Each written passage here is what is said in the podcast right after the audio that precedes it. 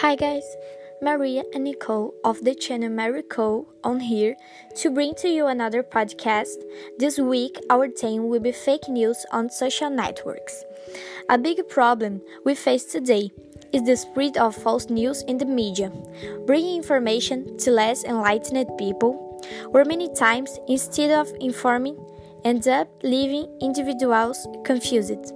They pass on the news they read in groups on WhatsApp and on several other social networks, commenting on things totally out of reality without first trying to find out if it's true. This is a danger for creating situations that people that don't exist and scaring ill-informed people. People think creating fakes will become popular but instead they only show how it has no character.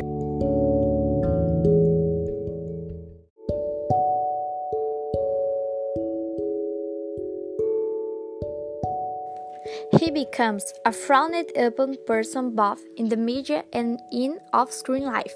It's pretty good to other people, show the truth behind everything you read search, and then pass on the news.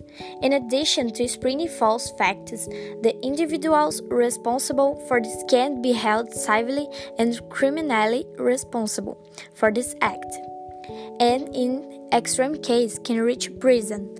They can exercise to amuse or, in more serious and problematic case, to offend and unfairly accuse someone or something. This issue for several digital vehicles. The whole troubled scenario created today by the spread of false news has led to the creation of initiatives to combat this type of activity. Of course, it is already part of the etiquette of any content creator to avoid controversial and controversial issues to keep away from negative repercussions. However, the danger lies in being able to be fueling or spreading a controversy without even know it.